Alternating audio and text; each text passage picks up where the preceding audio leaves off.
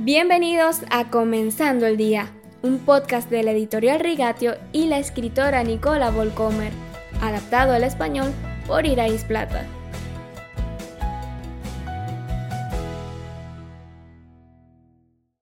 Queridos oyentes, sé que somos amables cuando todos son amables con nosotros, cuando hemos tenido una buena noche de sueño, cuando tenemos nuestras tareas bajo control, cuando vamos a la escuela o a la iglesia o al trabajo y me reciben con los rostros radiantes y concentrados.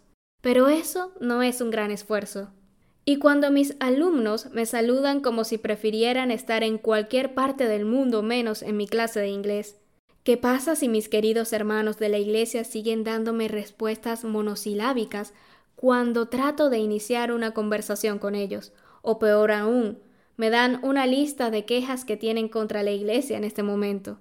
La Biblia tiene una lista clara y sobria de qué hay que hacer en estas situaciones, en las que nuevamente no se me pregunta, no se me considera mucho si tengo ganas de hacerlo o no. A veces incluso tengo que hacer exactamente lo contrario de lo que quiero hacer. Eso también se puede practicar, y ayer también hablábamos de esto. Por eso recuerdo ahora Colosenses 3:12. Por lo tanto, como escogidos de Dios, santos y amados, revístanse de afecto entrañable y de bondad, humildad, amabilidad y paciencia. El escritor de Proverbios aconseja apaciguar un intercambio emocional, desarmando la ira con mansedumbre, pues la respuesta amable calma el enojo, pero la agresiva echa leña al fuego.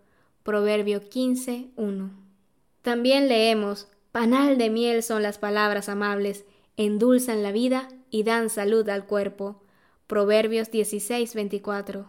Pablo reafirma esta petición en su carta a los colosenses, que su conversación sea siempre amena y de buen gusto, en el capítulo 4, versículo 6.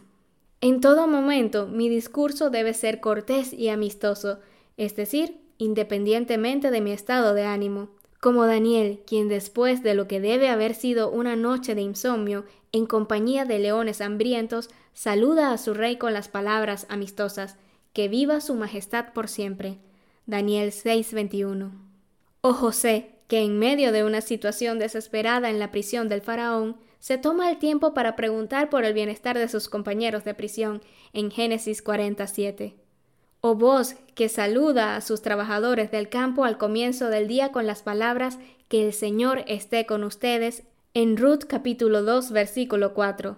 Y lo dice en serio, en medio de un tiempo de decadencia económica y espiritual para el pueblo de Israel. Mi deseo para ti hoy no es necesariamente que te encuentres en un aprieto en el que puedas practicar la amabilidad, más bien, esos momentos vendrán por sí solos cuando puedas apartar la mirada de ti mismo y mostrar interés en otras personas.